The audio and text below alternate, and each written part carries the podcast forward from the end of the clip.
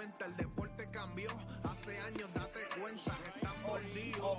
Porque las encuestas dicen que estamos arriba y ustedes no suben la cuesta. Te cuesta aceptarlo, que te cuesta admitirlo. Información sin fundamento, eso no vamos a permitirlo. Tiene miedo a decirlo, en la garata se dice. Como dice, estamos duros de cerebro y de vice. Y a la vaina que me parió, de vieja 12 le contesto. ¿Y qué pasó? 106.9, te detesto. ¿Y qué Examinando el deporte con los que saben de esto. ¿Y qué pasó? ¿Y qué pasó? ¿Y qué pasó?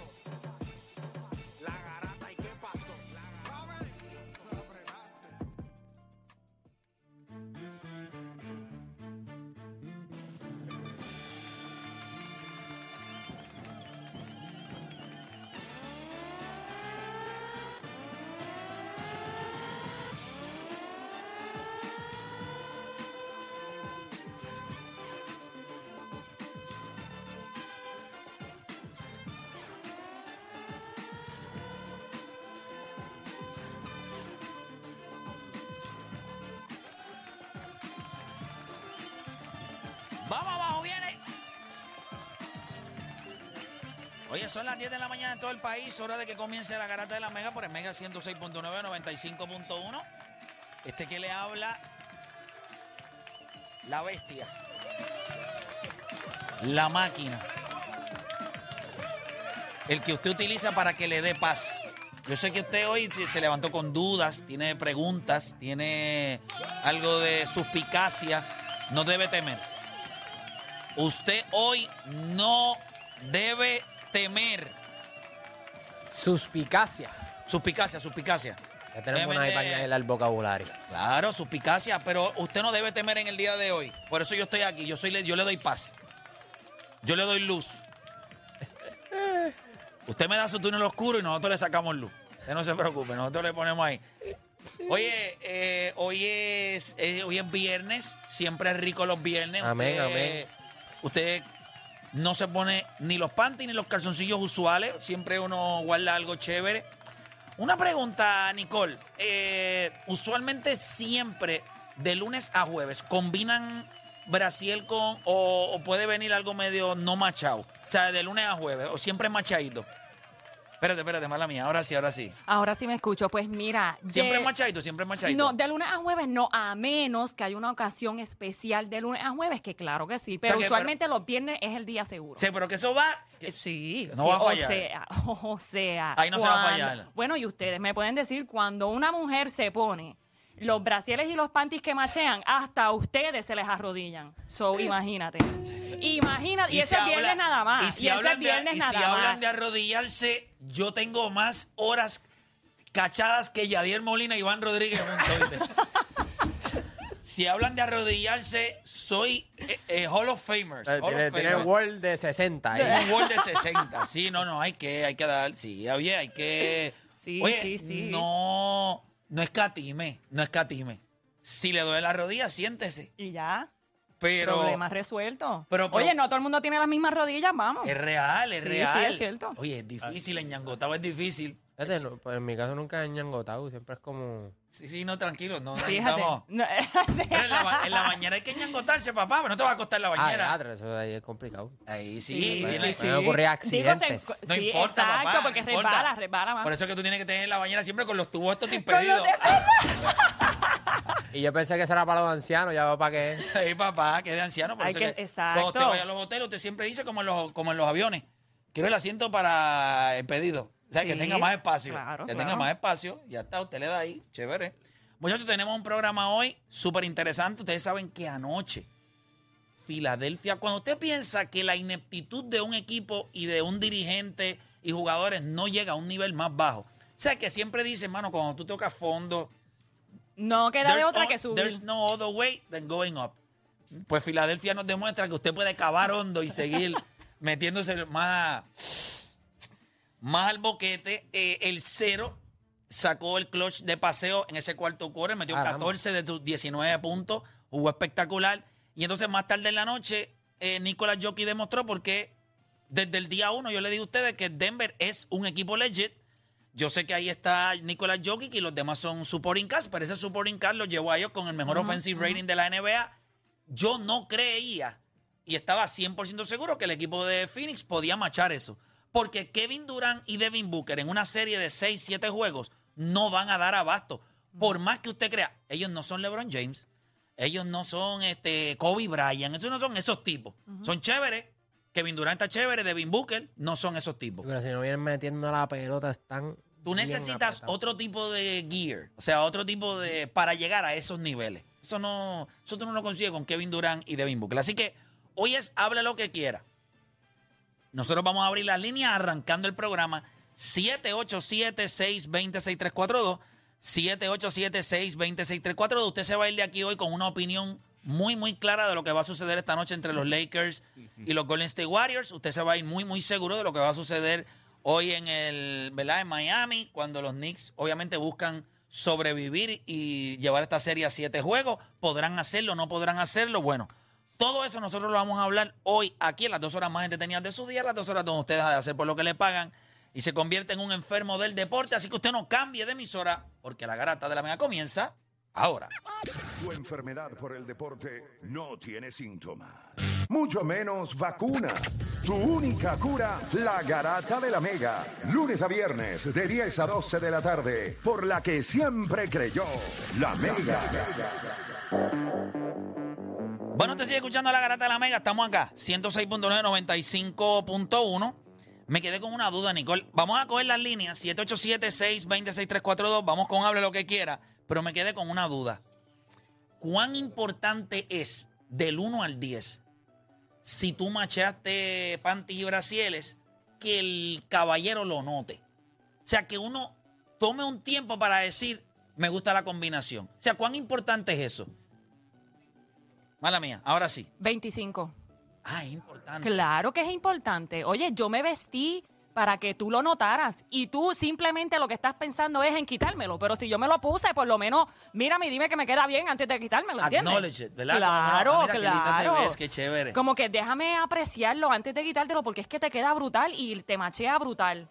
Pero no, hay veces que van directo al mambo, así que apunten, muchachos, apunten que hoy Hay es veces que ni lo quitan, es para el lado. Exacto, exacto. complicado. Hay veces que ni lo quitan. Ni lo Tenía que ver quitan. la cara tuya cuando ella dijo 25. Le dije, "Y". Ya los 25. Oye, caballero, tienen que escuchar que de vez en cuando uno la puede ver, está combinadita. No dice, ah, me gusta el camuflaje, me gusta que es verde y, y rojo, Navidad. Claro, claro. Este, wow. Y que conste que de los colores depende el mood de la muchacha también. Pendiente a los colores, pendiente a los colores. Son detalles que tienen que apuntar. eh, pero es que play. Pero, hay pero- que- pero o sea, tienes que son detalles que tienes tienes que que darme una tarjeta de colores como Gliden para yo saber qué mood es. O sea, tú te paras y tú dices, ¿cómo La te sortija, sientes la hoy? sortija que ¿Y cambia si los es- moods. ¿Y si es negro? Ah, Uh. bueno, para el entierro. Bueno, ey, ey. No, yo pienso. Negro depende si es encaje o es leather. Ahí Diablo, es que tú leather. sabes. Ahí es que tú No sabes. te pongas kinky tú. Ya, No te pongas kinky. Bueno, oye, Diablo, bien. leather. ¿Tú te Leather. imaginas? No, yo creo que si yo veo leather, yo digo, pero ¿qué pasó aquí? Que vamos al mambo directo. Y punto. eso que me va a sacar la cosita esa con la bola en la boca y la vamos a agarrar aquí atrás. Pienso que vamos un poquito kinky. Yo imagino que si es leather es kinky. Claro. Vamos con látigo, Claro. plumitas y cositas Pero así. si es como que blanquito, así con florecitas, pues ya tú sabes que es, Es más. tiernecito. eh, exacto, vamos a hacer el amor, va, va, va. Ah, va. qué rico, con espermita de vela ahí en las tetillas. qué rico. ¿No? Así que ya, apunten, apunten, apunten. Bueno, ya le dimos unos tipsitos ahí viernes, que usted sabe que, pues, si cuando usted va, ve leather, cuidado porque viene, tú sabes, van a sacar juguetitos. Van a sacar juguetitos. El arsenal. El arsenal. Viene heavy si duty. viene con florecitas y cositas bonitas, pues ella Pues lo que es quiere es que tú la abraces soberano. ahí. Ay, María, ahí. Vente, mami, El vente. conejito, el conejito. Chulería, qué bonito, ¿ah? Qué, qué hermoso. Mira, vamos con Notre, Notre Dame, ¿verdad? Notre Dame de Denver. Notre Dame, Garata Ese- Mega ese es Sopa. Nostradamus. Hable lo que quiera, Lo dímelo. vamos atrás. ¿Viste? Mira, este play, play, Dímelo. play, play, play. Mira, este, yo en elemental e intermedia, yo siempre tenía un problema en las clases porque yo siempre quería como que llevar la contraria. Ok. O sea, según, o sea, pero esto es según los maestros, no, no según yo. Porque que a veces las, yo, yo siento que a veces las palabras dentro de las preguntas pueden cambiar narrativa. Siempre. Y, yo- y, y- y yo, y, yo, y esto yo, y este, mo- este monstruo, yo, yo te mandé como siete boy ayer porque quería explotar. Porque ayer la pregunta era, la- ayer la pregunta era si Stephen Curry cambió el juego, play. Sí. Pero yo pregunto, ¿qué, qué es cambiar el juego? Porque ahora, ahora la bola se mete por, por debajo del canasto o, o ahora es que tengo que ir a- al piso 7 de la cancha a meterla. Bueno, O sea- cambia el juego en el sentido de que más y más jugadores ahora sienten la confianza de que pueden hacer intentos de tres puntos a más larga distancia. Ok, pero, pero, pero mira lo que yo voy, play. Dale, te escucho. Para mí, pa- para mí ningún jugador cambia. Ok, lo que cambia el juego son las reglas. Ok, Stephen Curry no cambió el juego. Lo que cambió el juego fue la línea de tres puntos. Porque ahora yo le estoy dejando saber a la gente, a los jugadores, que tirando de afuera tiene más valor en teoría. Porque si hablamos estadísticamente, pues es mejor. es un pues, mejor tiro de tres un- que un Que es mid-range. fácil- es mejor tirar un triple a tirar un mid-range, pero tú no o sea, el, el- eliminar el illegal defense cambió el juego, Sí. porque ahora yo le estoy dejando saber a la, a, los a, a la, a, la ofen- a la defensa, al ofensivo, discúlpame, de cómo yo puedo contrarrestar de que un jugador pueda estar flotando. O Correcto. sea, ningún jugador cambia el juego, simplemente le encuentran dimensiones diferentes. Es un punto. Porque en los 90, en los 90, en los 90, el Ajá. triple existía. ¿Por qué ningún jugador? Ok, El es- nuevo, Steve Kerr, no, no, Ray Allen, eh, Ray 97.1 Miller fueron jugadores que entendieron que había otra dimensión en el juego.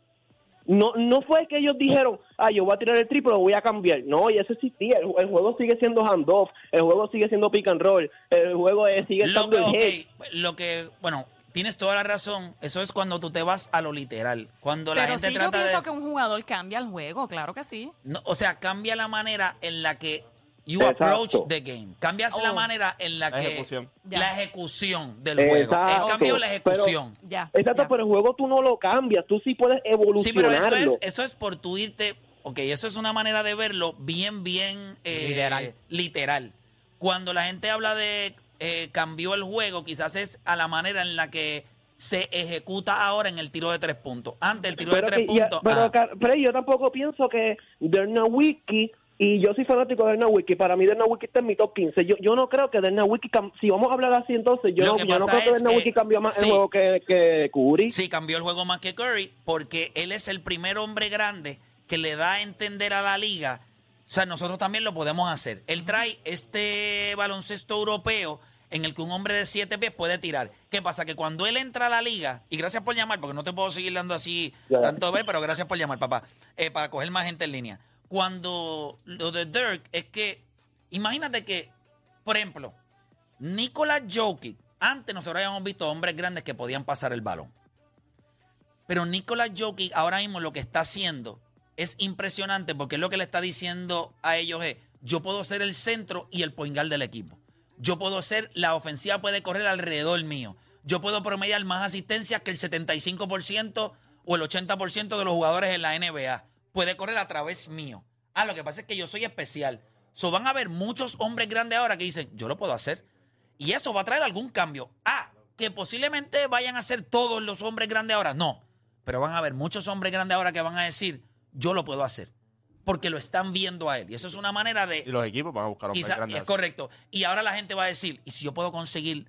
Cuando tú ves el éxito de este equipo, hay gente que va a empezar a decir, esto me convence hasta más que lo de Golden State, porque esto es un hombre grande que puede dominar, que puede jugar al lado del canasto, que puede meter el triple, que yo le pongo no solamente tiradores, le pongo slashers. Tú le sabes, pongo- cuando Tú hay le- tipos sí. como Dirk, pero cuando hay tipos como Dirk, como Nicolas Jokic, aquí es que en los draft empiezan a ver los bust.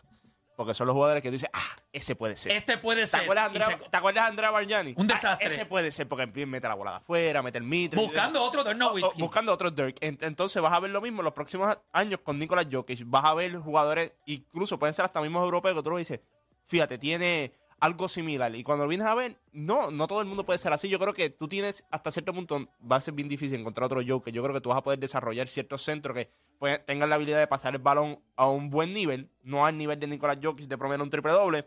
Pero yo creo que aquí es que empiezan los boss. Tú buscando ese otro jugador que pueda ser similar a lo que tú estás viendo, a lo que tú quieres conseguir como el equipo. próximo Nicolás Jokic puede tener ahora mismo 7, 8 años.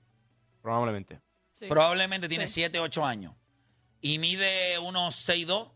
Eh, ¿Sabes? Bueno, hemos no visto 6'2", el pero próximo- puede medir 5'10", 5'8". a los 8 o 9 años va a ser un chamaco que va a medir posiblemente sus 7 pies y va está comenzando a verlo y dice, posiblemente sea el más grande de su equipo y diga, no, yo no tengo que Pero jugar abajo. Se le da más crédito al jugador. Por ejemplo, ponte que ahora no aparezca otro jockey por un buen tiempo o nunca aparezca. Tú le vas a dar más crédito a él por, porque cambió el juego, pero es el único, o a lo mejor que cambió el juego, pero hubo gente que replicó lo que él hizo. So, así yo vi la conversación el de ayer. impacto real. Porque yo siento que no hay muchos There No Whiskey. El impacto Y real. Stephen Curry no hay tampoco. No, no, no, no. Espérate, espérate. No Hay copycats. Tú no, No, vas no, a, no, no, tú no no, pero espérate. Curry. Tú no vas a conseguir otro Dirk Nowitzki. Ni un Stephen Pero Curry tú vas a tampoco. conseguir hombres grandes que ahora intentan el triple. Lo único que tú querías era que alguien le diera la licencia y le diera, mira, ahora sí puedes esto. tirar del triple. Y vas a conseguir los Chris Bosh de la vida, Kevin como llegó. Andrea Gavarniani, Kevin Love, el mismo Anthony Davis, Nicolás Jokic, Joel Embiid. Él fue el que le dio la licencia Le porque le abrió la puerta a ¿Tú te imaginas un hombre grande? O sea, obviamente Piculín lo hizo acá en Puerto Rico, eh, porque Piculín, pero el baloncesto europeo siempre ha tenido hombres grandes que pueden intentar a distancia. Por eso es que cuando en One yo le hablé de Jerry West y la gente le dio como, como si yo le estuviera ultrajando el cerebro. No, mano. Yo le estoy hablando de Jerry West por una sencilla razón. Si usted busca, vamos a hacer algún ejercicio. Busquen ahí Jerry West en Google. Búsquenlo, búsquenlo rapidito. Vamos a hacer eso. Jerry West. Entonces van a entrar, van a entrar a la página, rápido le aparece, cuando dan hacia abajo, le aparece Wikipedia. Busquen en Wikipedia, rápido. Bus- entren a Wikipedia de Jerry West. Cuando buscan y te dice Jerome Alan West, mayo 28, o sea, cumple, fue nacido el mayo 28 de 1938, papá, papá. El primer nickname que le, que le pusieron a él fue Mr. Clutch. Después le pusieron de logo. Y si ustedes ven, le, pus- le, le tenían el nombre de Mr. Outside. ¿Por qué? Porque dicen en referencia a su perimeter play, por su juego en el perímetro. Gente, en el 1960 no había línea de tres. El juego era, mientras más cerca yo esté del canasto, mejor. Jerry West promediaba 30 puntos por juego tirando de afuera. Imagínese, 30 puntos por juego tirando de afuera. Puedo entender que cuando yo le hablo a la gente de que él tenía un impacto en el juego, que posiblemente nosotros estamos hoy asombrados, piensa nada más que Stephen Curry es la máxima expresión de la evolución. Este tipo lo estaba haciendo cuando no existía evolución. Cuando todo el mundo decía, es que es más, piensa que te digan, pero ¿y por qué diablos si, el- si te van a dar dos puntos por meterla de lejos o meterla dado al canasto, ¿por qué tú la pasas más difícil tirándola de lejos? Porque se le hacía más fácil. En el 1960, cuando no había línea de tres, cuando nadie tiraba, le decían Mr. Outside. Sabes que la- Y si bien videos, por favor, le digo solamente, eh, es cuestión de uno buscar videos. Van a ver lo que usted dice, pero Play, él no tiraba tan de lejos. Él tiraba entre 15 a 18 pies consistentemente. Ponía la bola en el piso, era un buen finisher, pero tiraba de lejos. Bueno, Mr. Outside en el 1960. Tipo que de 6'3, 175 libras, muy parecido a Stephen Curry, promediando 30, 31, 27. Es el único jugador en la historia de la NBA en ser el MVP de finales de su equipo que perdió. Promedió 47 puntos por juego en unos playoffs. O sea, por eso es que la gente a veces cuando me hablan del día de hoy y obviamos los 60, los 70, yo me molesto. Ah, pero ¿por qué me trae un viejo? Porque la historia está ahí y usted no la puede obviar. Usted no es el centro del universo. El 2023 no, no es el día que se inventó el baloncesto. O sea, a eso es lo que yo me refiero. Tú sabes que a la liga le, le tomó 30 años tener guard dominantes. O sea, la liga empezó cuando empezó en el 55-56 más o menos. El, los únicos guards de referencia eran Jerry West, Bob Cousy y Oscar Robertson. Eh, Y Archibald. Y Archibald. Exacto, no, pero en cuestión de, de los que ellos veían, por ejemplo, en los, en los primeros 30 años de la liga, solo dos guards ganaron MVP.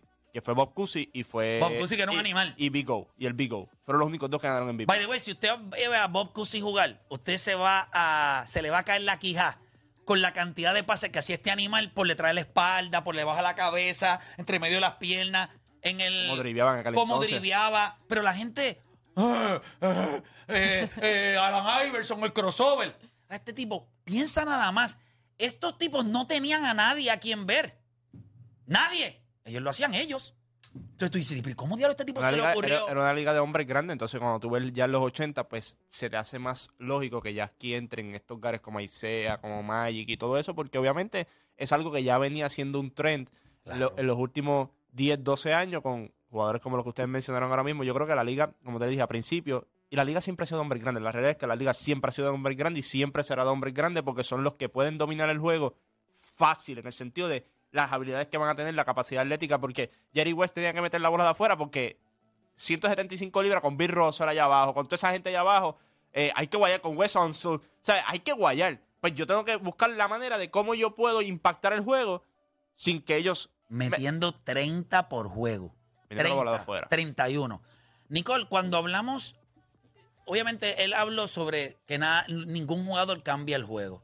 Cuando nosotros hablamos, por ejemplo, en la NFL, sí, hay, tipos que cambian el juego. Los quarterbacks. Antes, vamos, las generaciones, Tom Brady, eh, Tom Brady, Peyton Manning, eh, Aaron Rodgers, ellos todos son un pocket presence QB. Hasta que vino Lamar Jackson, hasta que vino Patrick Mahomes, eh, el mismo Tua, ellos hicieron, ellos cambiaron el sistema de, de el, Puedo ser bueno en el pocket, el pero RPO, también puedo ser... El run pass offense eh, tuvo que cambiar, todas las defensivas tuvieron que cambiar gracias a esos jugadores porque antes tú sabías que el quarterback o le daba la bola al Un running back al running o back. pasaba la bola. Pues ahora o pasas la bola o le das la bola a alguien o la corres tú mismo. Pero una pregunta. Yo creo que siempre, una de las cosas que más me gusta de Patrick Mahomes es que él no es solamente un threat cuando está corriendo.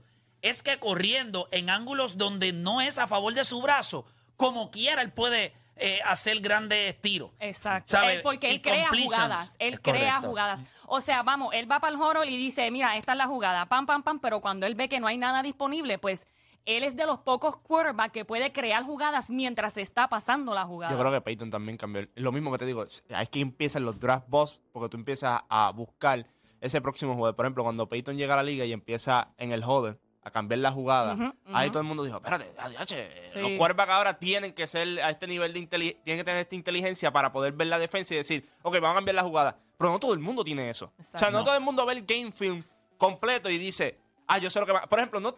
Porque LeBron James van a ver la jugada de, de Golden State que estamos peleando en ti el fácil. Tú sabes que los temas están buenos cuando hay alguien que es parte de acá de nosotros y está sentado en el mueble y se para porque le pican las nalgas y tiene que sentarse ahí rápido a hablar. Chico, pero, Eh, eh, Exploto. Sí, no, ve- lo- chico, pero, ¿qué haces allá?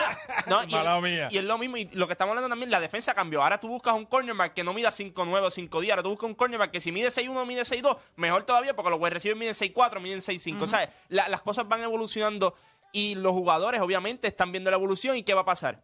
Tú vas a mejorar como atleta, tú vas a mejorar. Tú no puedes comparar a un cornerback del 80 con un cornerback del 2020. La capacidad Definitivo. atlética va a ser más ridícula. Mira, vamos con vamos con Luis de la calle en la 5. Luis, Garata Mega, hable lo que quiera. Saludos, muchachos. Saludos, Zumba. Mira, Play, tengo una duda, a ver si tú me... Estoy medio confundido. Este, los otros días en Rewind estaban hablando de lo de eh, el top 10 de si Jerry West, Stephen Curry, y entonces yo me puse a pensar, porque yo te he escuchado varias veces y tú dices que los campeonatos son de los equipos. So, yo me pregunto, siempre que traen a Bill Russell y a Wilt, como que la narrativa es, ah, que Bill Russell se clavó a Wilt, que le ganó, que sí, ocho, nueve finales. Pero yo digo, diablo, pero el tipo tenía un trabuco de equipo, tenía como ocho Hall of Famers y, o sea, yo me yo digo, ok, si tú pones en los Warriors de KD contra LeBron 10 veces, 10 veces se lo va a ganar y no está ni cerca de ser mejor que LeBron. So, yo digo, y Will dominó Sí, pero, pero hay, a- pero hay- pero hay una diferencia.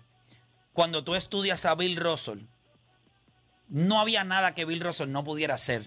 Ok, en- pero en si tú aquel pones, tiempo. si, si tú pones, yo digo, ok, si tú pones a Will en los Celtics el resu- y Bill en los Lakers, el resultado no hubiera sido igual. El resultado, el resultado hubiese sido igual, por eso yo voy al individuo. Yo creo que Pero si defender. Will, lo, si Will lo dominó siempre.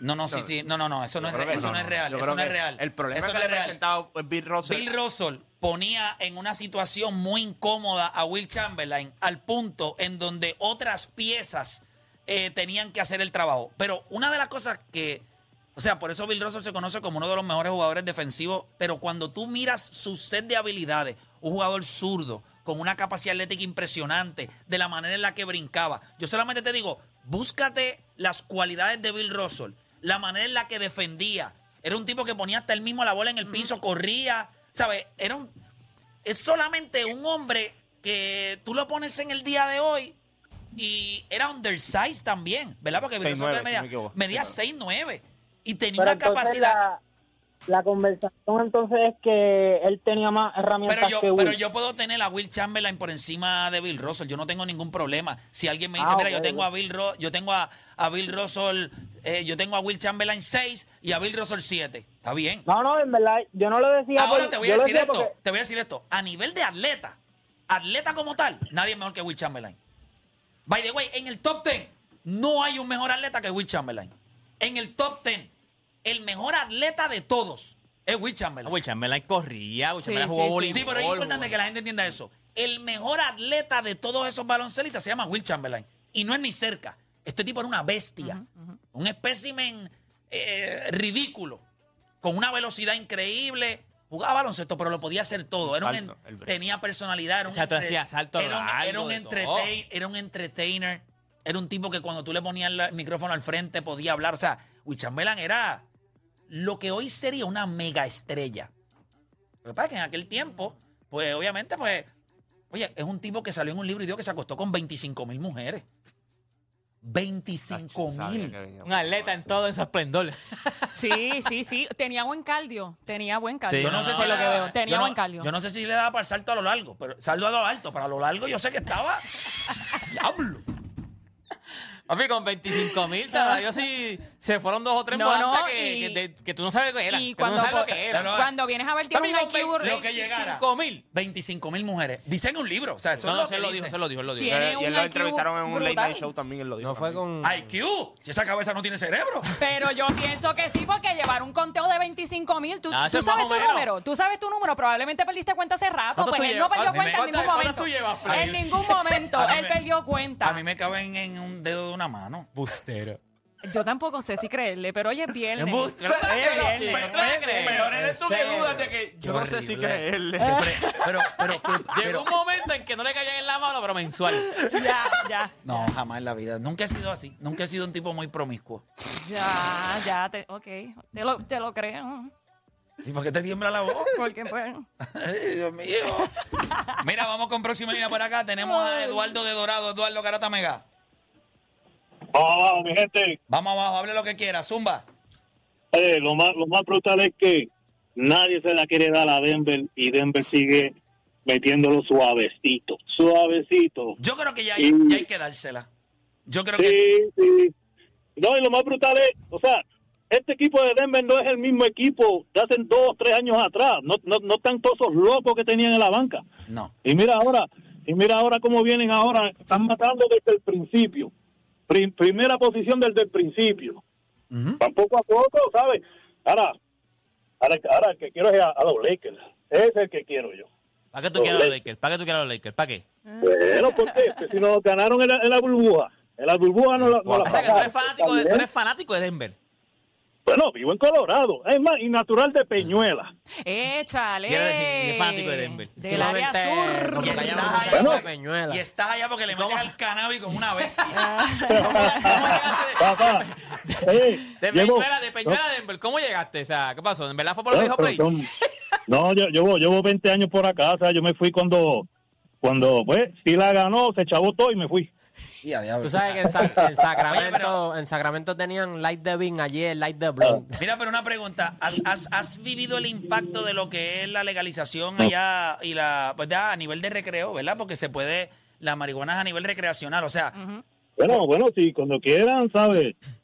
O sea, que se le está- puede tirar el está- cuando aceite, el quieran te aceite, el pueden- aceite, ¿verdad? Claro, o sea que, o sea que el estás aceite. blindado, estás blindado. No, o sea, yo no, mi hermano sí se la tira, yo no, yo no. Yo no, Yo no puedo, yo no puedo con eso, yo no puedo con eso. Ah, bueno, hermanito, Está, pues. está demasiado fuerte, está demasiado fuerte esa. Bueno, pues chévere. Pero sí, sea, pero Ajá. sí que quiero, quiero a los Lakers y yo creo que los Nuggets se los puede llevar en seis juegos, también en seis, pienso yo. Pues compra nuggets para tu hermano cuando le den Sí, monchi porque sí. los Lakers se los van a clavar. ¿Oíste? Mira, vamos con próxima línea por acá. Mile Mira, high. Se sentó José. Cuéntame que te sentaste ahí, te, te dio como piquiña y querías hablar. Cuéntame. Yo creo que hablamos de NFL y como que hizo, ¡Ey! Sí, un que momento. hablaron de NFL y no solamente estaban hablando de impacto, impacto, que es personas que cambian el juego. Oye, Lawrence Taylor cambió cómo se juega la defensa en Sí. NFL, Sí. al punto donde ahora eh, este, los offensive tackles reciben mucho más dinero de lo que recibían antes. Cierto. Para, lo- oye, de ahí salió la película del Blindside. Que son los on-sound heroes. Correcto, eh, son los Unsung Heroes. Tú nunca sabes de ellos hasta que no se te lesiona un quarterback. Exacto. este, eh, nada, estaban hablando de impacto y, y- y se, se enfocaron mucho en la ofensiva y lo entiendo, porque antes en los 80 y los 70 un quarterback era ilegal, básicamente, Lo que pasa del es que yo, yo lo que creo es esto. La defensa siempre es una reacción de la ofensiva. Correcto. Si no, se queda lineal. La defensa evoluciona cuando evoluciona la ofensiva. Eso es más acción versus reacción. Yo no puedo decir, ah, la defensa está años luz que la ofensiva. La ofensiva siempre tiene la ventaja. La defensiva es Lo que quien la defensa trata de hacer catch up. Por eso es que quizás nadie habla tanto, porque, pues... el- Impredecible, la ofensiva eh, es eh, impredecible. La, la ofensiva es impredecible y es la defensa la que va haciendo ajustes, adaptándose a lo que presenta la ofensiva. Por eso Eh, ahora eh. los defensive end tienen que ser más rápidos porque ahora saben que los, los quarterbacks están corriendo Pero- mucho más rápido. Y los también. Tyrants, la Pero evolución fíjate, de los Tyrants en- también. En el caso de Lawrence Taylor, tú puedes hacer un argumento contrario, donde a Lawrence Taylor, al ser tan atlético y llegar a los quarterbacks y básicamente abusar de la ofensiva, entonces el quarterback tuvo que comenzar a moverse y salir del pocket. Salir del pocket, Eh, eso, correcto. usualmente Lawrence yo Taylor tuvo un creo, impacto yo tan, creo tan que grande los, que... pero yo Eso- creo que, eso yo es creo muy que- buen argumento. Yo creo que los quarterbacks salen del pocket por sus habilidades. La realidad es que la manera en la que se ha construido la NFL y con lo conservador que ellos han sido eh, a nivel de los atletas que llegan y son quarterbacks, yo creo que es más, vamos a hablar claro, yo no creo que el quarterback salió del pocket porque la defensa empezó a llegar a ellos. Yo creo que si está llegando donde ellos, pues entonces necesito que mi línea ofensiva sea mucho mejor. Yo creo que los jugadores evolucionan por las habilidades que tienen. O sea, yo no creo que hoy alguien haya dicho, coño, yo tengo que salir del pocket porque eh, la defensa está llegando a mí. No sé, José, es, esa no te la voy a comprar. Oye, y... Pues yo pienso, yo sí te la compro. Yo Pero, sí te la compro. eh, Porque yo era una que cuando yo jugaba flag fútbol, yo me quería quedar en el pocket. Pero si mi línea ofensiva no estaba aguantando la defensa, yo ahí- tenía ah, que. pero, tenía que pero, espérate, espérate. Ahí está. Tu línea ofensiva no era buena. Pero si tu línea ofensiva es buena, tú te quedas en el pocket porque tú prefieres lanzar. Ah, que tengo la habilidad de correr. Pero yo no puedo pensar, ya, ahora yo tengo que empezar a utilizar mis habilidades de moverme porque es que me están llegando. No. Cualquier quarterback dice, pues mejorame el maldito offensive line. Oye, yo sí. me puedo mover. Aunque yo me pueda mover, yo necesito un offensive line bueno. Yo creo que Si Lawrence quién Taylor diablo lo iba a que- parar a Sí, Lawrence sí. Taylor. No, Era un que animal. Como Sí, que sí, por más sí, buena que sea tu offensive line, ese tipo le Ya. iba a traspasar. No, Oye, él, era una, él era una bestia Por eso. y es un outlier en cuestión de su capacidad atlética No, pero y estoy de fuerza. acuerdo, pero, pero también pienso que él es el- la excepción en cuestión de que... Que él hacía que Antes entonces eran los grandes, fuertes, te aplasto, eh, sac. De repente Lawrence Taylor con su, con su atleticismo, Habilidad. habilidad. entonces llegó. Pero también hay una palabra bien eh, tricky que es el racismo que hubo con los quarterbacks en los 70 y en los 80, Sí. que es algo que no podemos obviar. Simultáneamente a lo que estaba sucediendo con los quarterbacks, Randall Cunningham abrió puertas. Cuando Randall Cunningham en los 80 comenzó a correr y a salir del pocket, la gente lo veía como un quarterback negro, que los negros no tenían la habilidad para ser quarterback y salían corriendo. Y había mucho racismo en NFL. Sí. Después vino el y hasta que no Doc Williams no ganó el, el Super Bowl con los Redskins. Fue cuando eso abrió la puerta Sí. para que dejemos el racismo a un lado y nos diéramos cuenta que los negros, al igual que los blancos, podían jugar un gran Pero Claro, fútbol. y dudaban De- mucho de su IQ también. Un blanco tenía más. IQ que un negro y Siguen por eso el negro lo siguen- ponían a correr, y coge siguen- la bola y corre. Pero siguen dudando al día de hoy. Por eso, Cierto. por eso a Lamar tardaron en pagarle. ¿No? Y, y Siguen Michael dudando. Vick, un tipo como Michael Vick nunca pudo... Obviamente, él tuvo sus problemas fuera del campo, pero también yo siento que un Michael Vick en esta Voy generación... a decir hubiese- algo que no tiene que ver con racismo. No- esto no tiene que ver, esto no es un comentario con racismo. Piensen nada más algo. Es como el jugador europeo versus el jugador americano. Blanco versus afroamericano negro. Sencillo. El jugador blanco no tiene la capacidad atlética. Tiene que desarrollar otras habilidades cognitivas, tiene que desarrollar una visión distinta porque no puede, no puede brincarte por encima. Tiene que darte la vuelta. Y para darte la vuelta yo necesito romper el juego de diferentes maneras. Sí. Cuando tú ves el jugador negro que tiene una capacidad atlética impresionante no tiene que desarrollar tanto eso. ¿Por qué no? Porque yo voy a medir mi capacidad física versus la tuya y si tú no estás a mi nivel, te voy a pasar por encima. Cuando vemos el quarterback, es eso mismo. El quarterback blanco tiene unas limitaciones. No me puedo mover, no puedo correr. ¿Qué yo tengo que hacer? Tengo que coger cada movimiento que hay en el terreno y romperlo en mi cabeza a nivel, a nivel de reacción, IQ, entender el playbook. Tipos como- yo te garantizo a ti que hay muchos quarterbacks de los 80. ¿Cómo se llamaba el de los Jets? Eh, John Namath de los 60, John Namath. John pero estamos hablando de los 60. de lo- o sea, por eso mismo. En eh, ese, o por ejemplo, pues John Montana tenía una habilidad eh, impresionante. Eh, pero por ejemplo, Yo un no, tipo eh. como Peyton Manning. Pues vamos a poner Peyton Manning. Peyton Manning tiene un brazo espectacular.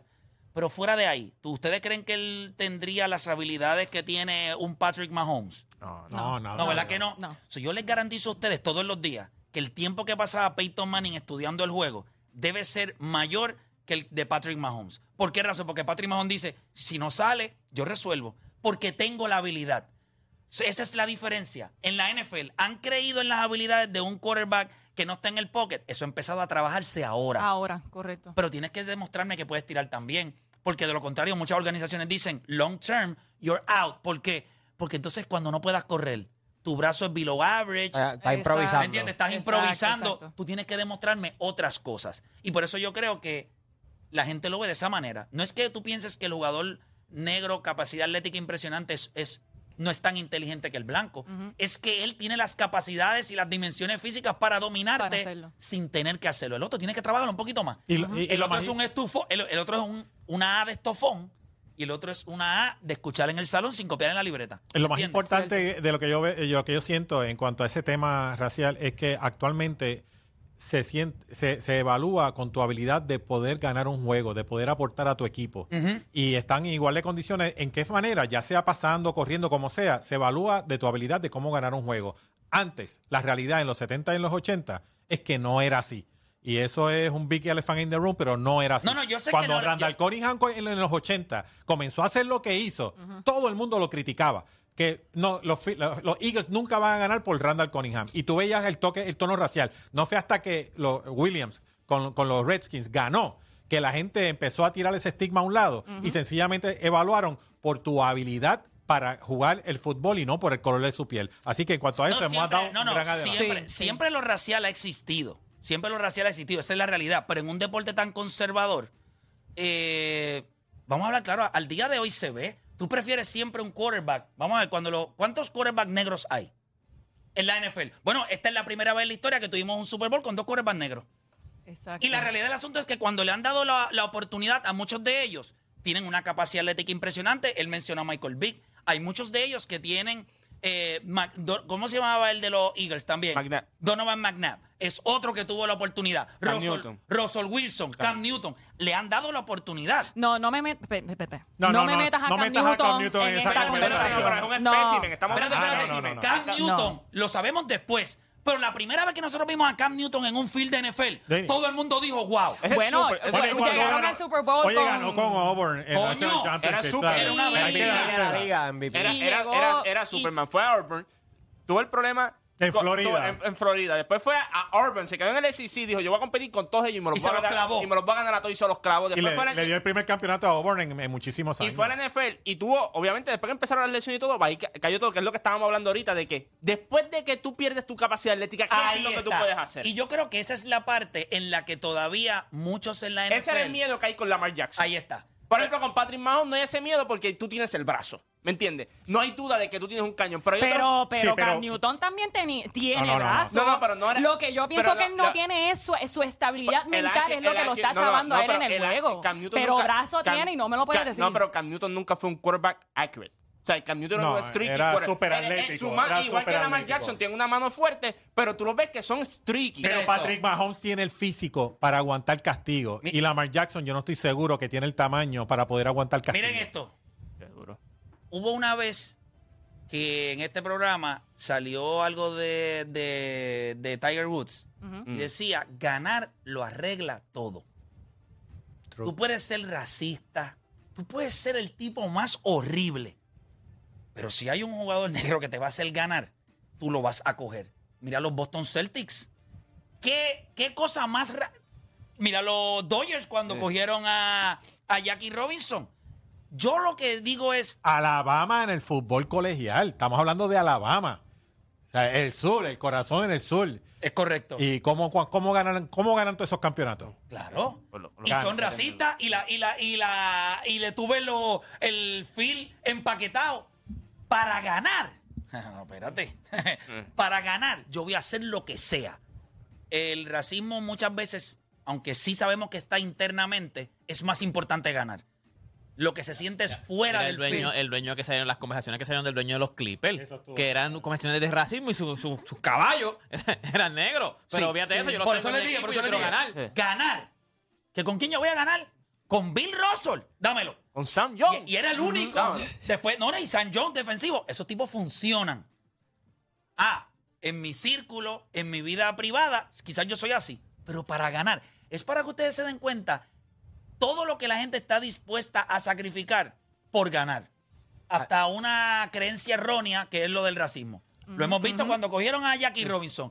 El ellos no querían y él dijo, pero me va a traer gente. Tacho, hay que llenar la boda. Va a hay que llenar las Le butacas. dijeron, pero le dijeron, tienes, pero tienes, o sea, Tienes tienes que demostrar, tienes que, ajá, tienes que aguantar. Sí, sí, sí. Aguántate y, o sea, no, no, no te. Pero ya- ya le Pero paso, ustedes, creen, pero ustedes creen que si Jackie Robinson no hubiese sido Ah, no, no, Jackie claro, Robinson, claro. iba a jugar. Oye, pero buscaron a Jackie Robinson, militar, UCLA. Ah, no, un claro. o sea, buscaron un ejemplo Pero y le dijeron, gracias, pero gracias no a Dios. contestes. Pero gracias a Dios. Bueno, no porque si hubiesen cogido a Sánchez Page, posiblemente nos hubiésemos atrasado Pero- 50 años más. Ahora, hemos hecho unos grandes avances, pero una crítica grande que yo tengo actualmente es que sí, los jugadores negros se están destacando a niveles que, gracias a Dios, por fin le están dando la oportunidad y lo estamos disfrutando. Pero tú ves en las gradas y 99 de 100 son fanáticos blancos los que pueden pagar las taquillas. Así que todavía estamos muy lejos de la equidad. Bueno, hay que ver también el costo de las taquillas. Pues- y vamos a hablar claro. Ellos prefieren gastar en tenis y en ropa. El blanco prefiere gastar en una taquilla. Esa es la realidad. yo no O estoy sea, de acuerdo con eso. Sí entiendo que tenemos que avanzar Bueno, muchísimo. pero mira la manera en la que la gente gasta el dinero. Hace poco yo estaba viendo una, la, eh, un, un negro. Podemos hacer una pausa y Ya, regresamos con el tema, que está bueno. El tema está bueno. El tema está bueno. Hacemos una pausa y volvemos.